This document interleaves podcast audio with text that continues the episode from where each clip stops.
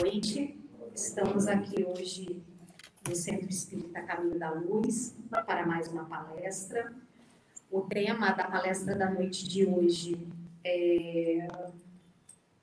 Qual que é mesmo, Pedro? Desculpa, eu esqueci. É o, o tempo. tempo. O tempo é. E o orador da noite é o nosso irmão Pedro Lacerda. É, a nossa página inicial é, da noite de hoje é a mensagem 81 do livro Pão Nosso, de Chico Xavier, pelo Espírito de Emmanuel. E é a mensagem 81, no paraíso. E respondeu-lhe Jesus: Em verdade te digo que hoje estarás comigo no paraíso.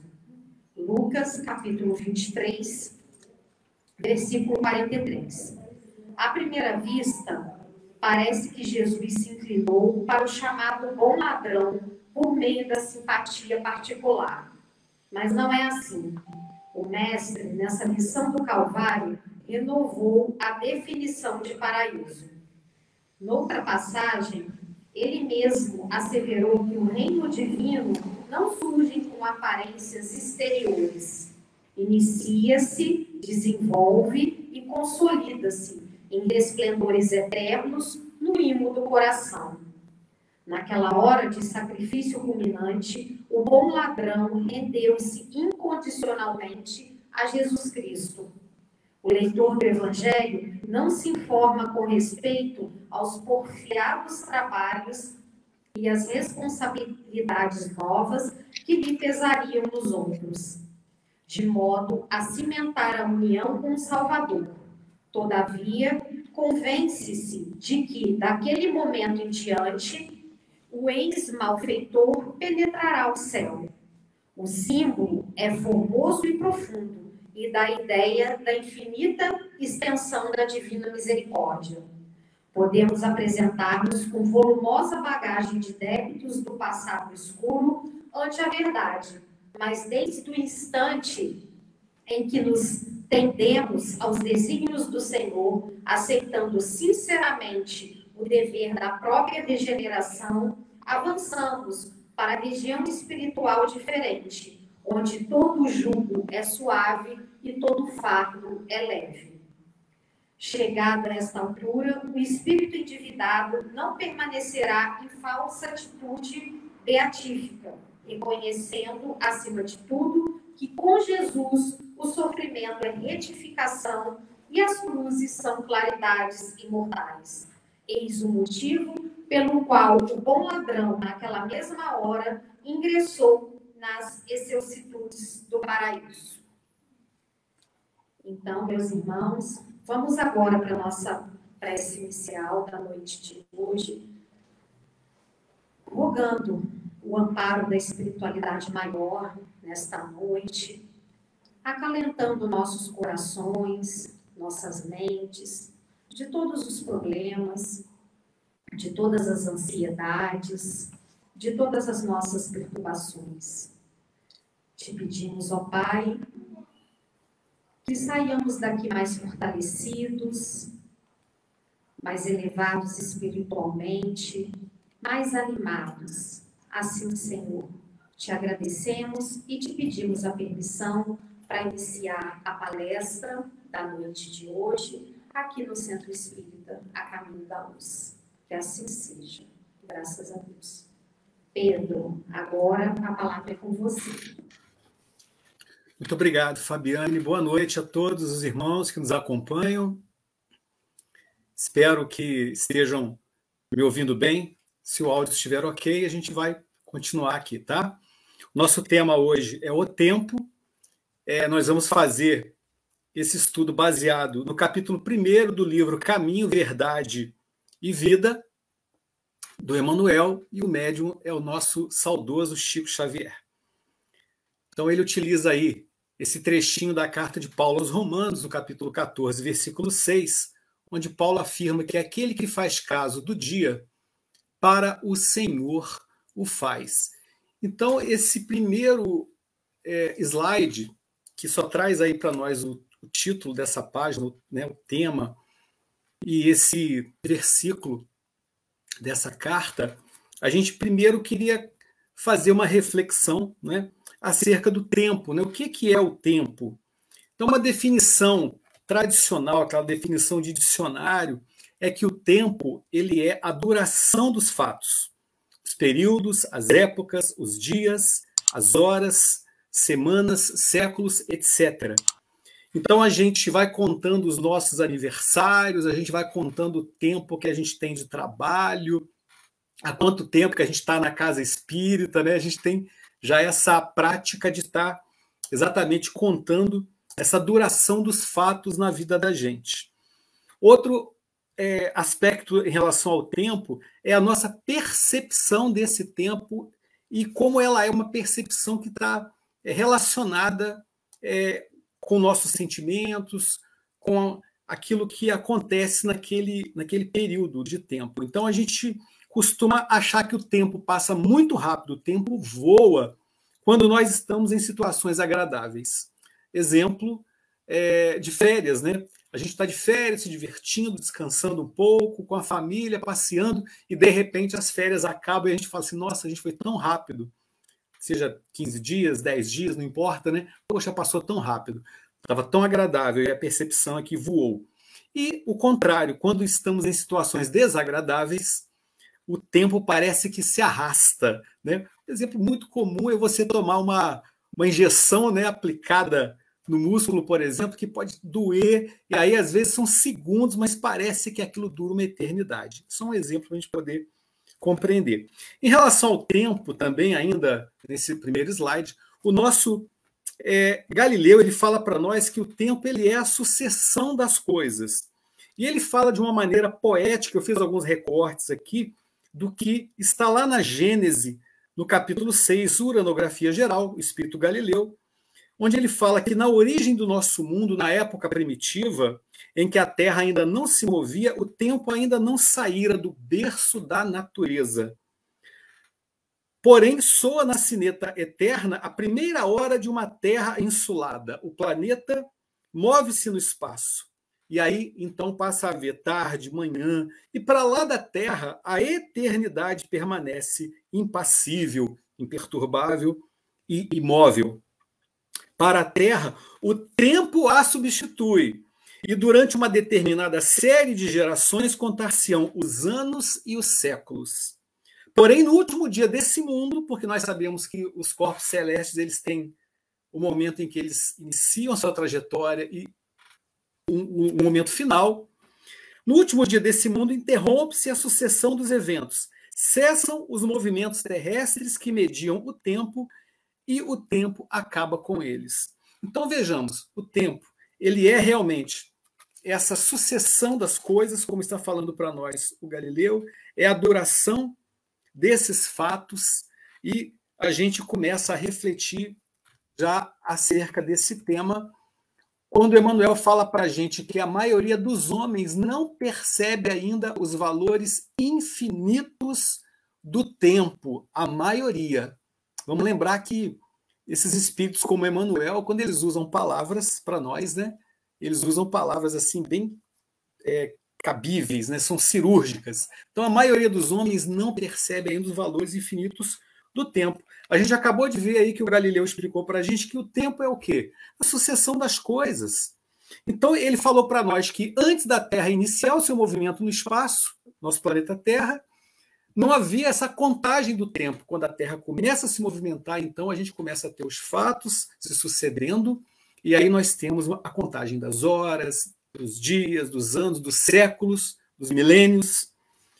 Então, se o tempo é a sucessão dessas coisas, vamos meditar sobre esses valores infinitos que o tempo vai nos propiciando nessa sucessão de coisas na nossa vida.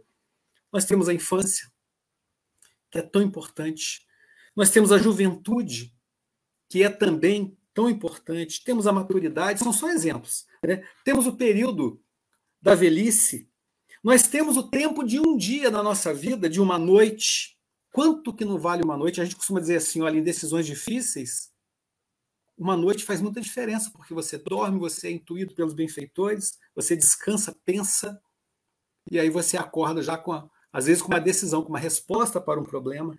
Nós temos o período tão importante né, o valor de uma jornada de trabalho, seja ela de algumas horas, de um dia inteiro ou de um período, como é importante uma jornada de trabalho, de um período de convivência.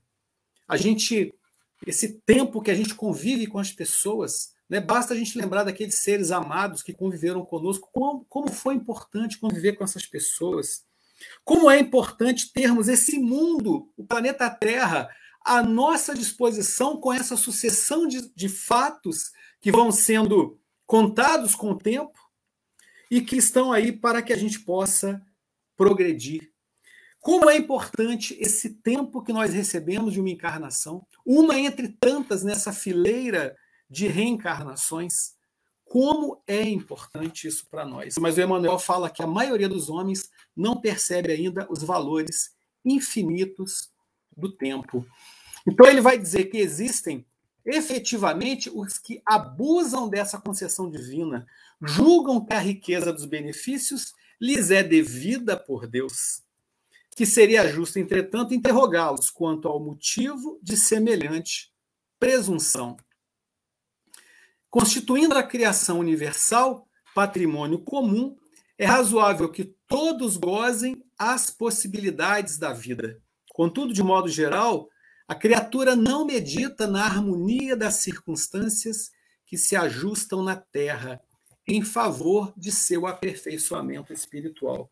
Então, meus irmãos, vamos refletir no que ele está dizendo para a gente. A primeira coisa que ele fala aí, olha, é, nesse primeiro parágrafo aí do, do slide, é que existe um abuso dessa concessão divina.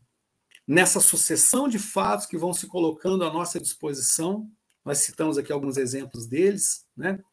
A gente ter uma, um, um tempo de uma encarnação, por exemplo, né? Aí a gente vai e abusa. De que forma que nós abusamos?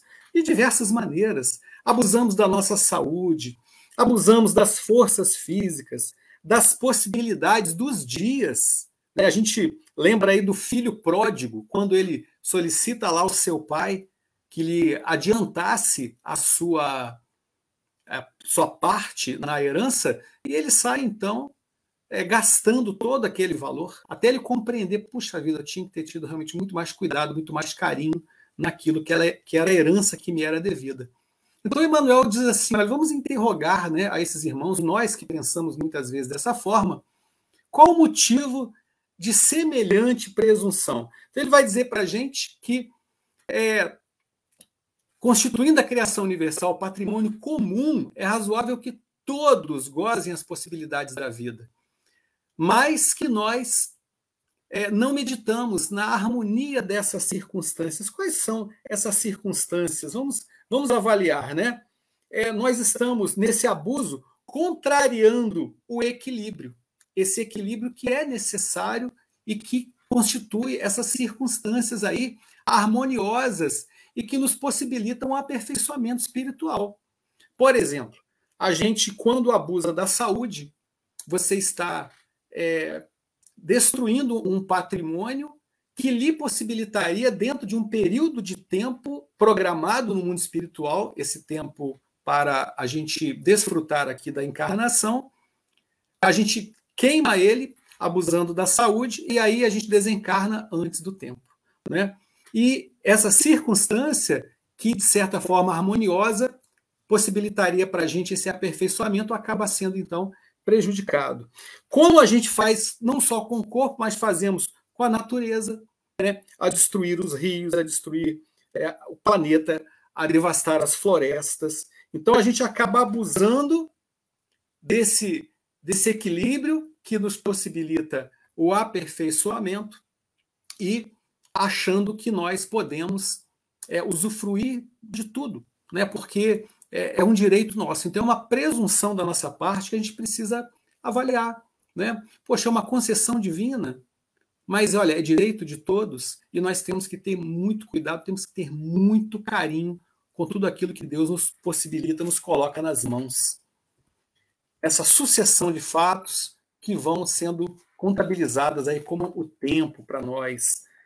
É, ele vai dizer para a gente que é lógico que todo homem conte com o tempo, mas, se esse tempo estiver sem luz, sem equilíbrio, sem saúde e sem trabalho, Né? Então, quando ele fala isso aí para nós, olha, essas circunstâncias aí, elas são oportunidades, são possibilidades divinas. Quando a gente recebe uma oportunidade, por exemplo, de trabalhar, de ter saúde, gente, isso é como se fosse um talento que Deus coloca nas nossas mãos. E aí, se a gente é, não valoriza essas oportunidades, a gente acaba tendo que, pela lei de causa e efeito, passar por situações muito mais difíceis e desperdiçar essa oportunidade harmoniosa. Né? Então, a gente, lembrando é, que Deus ele é o doador, o divino doador, é aquele que nos coloca nas mãos as oportunidades da vida, a gente começa a valorizar tudo, to, todas as sucessões de coisas que vão se desenrolando à nossa frente, mesmo aquelas que aparentemente não são, num primeiro momento, é, favoráveis. A gente costuma achar determinadas situações que não são boas para nós e costumamos depois, algum tempo depois, perceber que aquela situação, ela, na realidade, ela foi a melhor. Né? Então, o que, que o Emmanuel está dizendo para a gente aí? Olha, vamos é, contar com o tempo, com as oportunidades, com as possibilidades, mas com o maior respeito do mundo, né? respeitando a vida, respeitando a cada dia.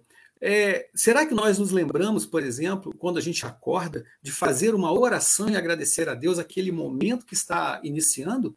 Porque se a gente se levanta, coloca os pés no chão e sai para trabalhar, gente, são bênçãos maravilhosas, são talentos que Deus coloca nas nossas mãos. Então a gente tem que olhar para isso tudo com muito carinho, com muito respeito e compreender que Deus está nos dando a oportunidade do crescimento, do progresso, do equilíbrio cada vez maior, buscando a nossa evolução espiritual.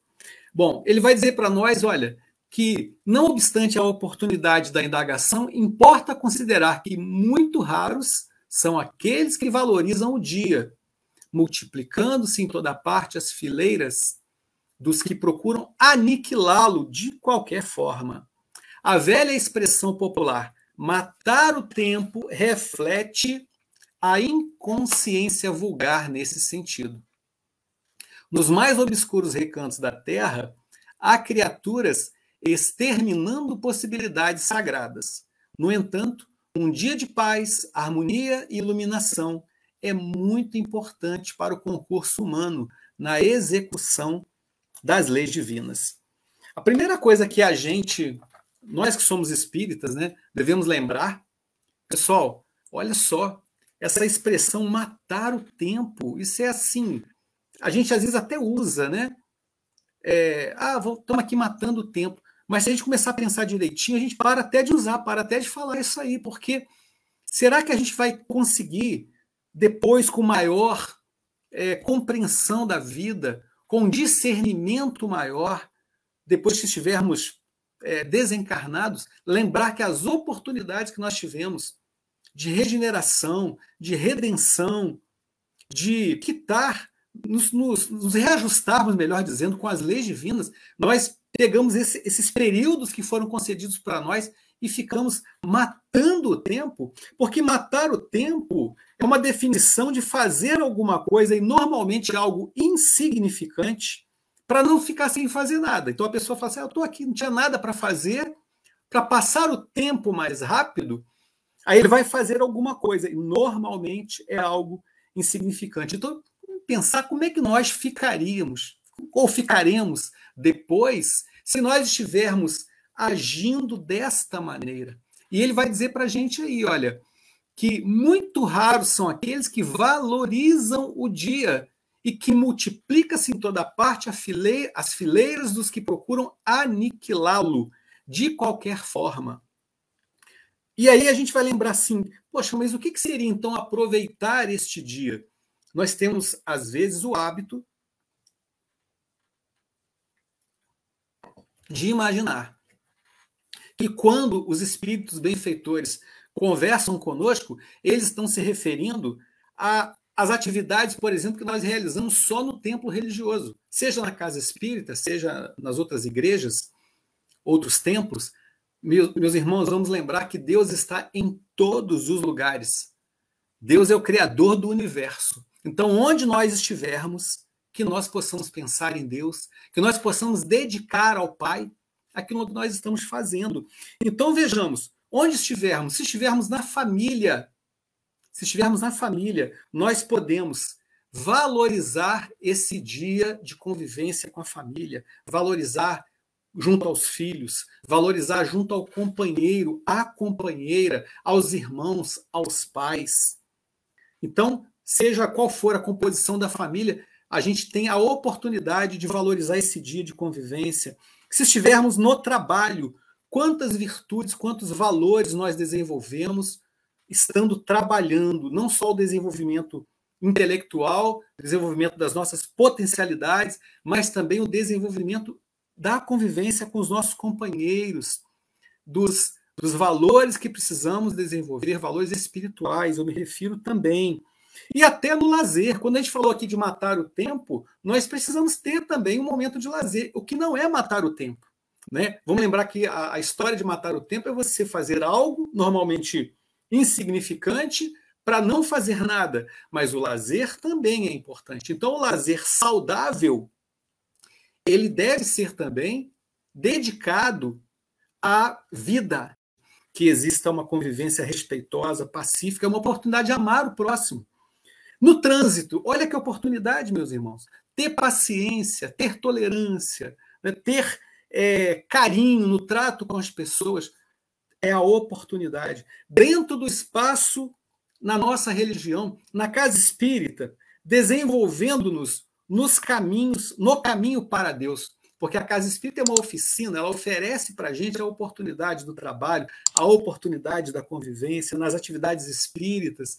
Então, onde estivermos, valorizar este dia é fazer esse esforço para que tudo que a gente for fazer, que a gente esteja dignificando a nossa vida, que, esteja, que estejamos honrando a nossa oportunidade, que os nossos benfeitores espirituais possam olhar para nós e ficarem satisfeitos. Né? Olha que bom, ele está procurando realizar algo que realmente está sendo proveitoso.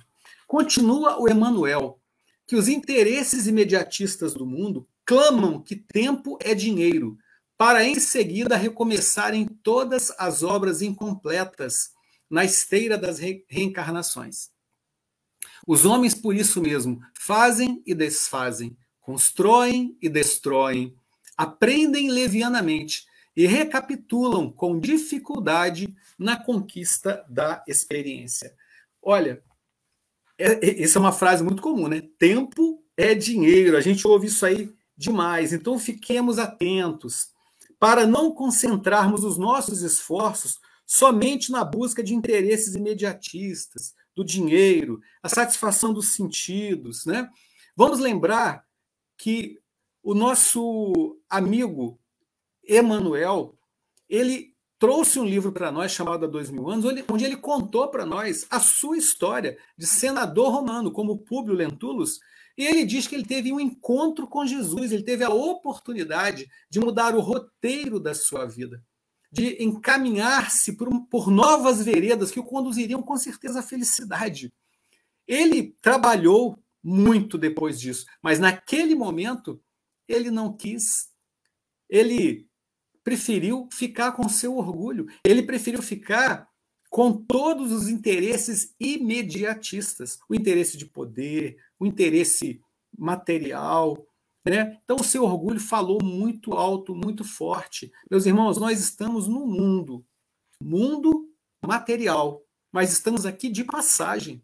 Então a gente está aqui para poder crescer, aprender, trabalhar, conviver. Então a gente vai viver essa experiência material e vamos sair daqui em algum momento e precisamos ter angariado valores, valores que serão levados para além do túmulo.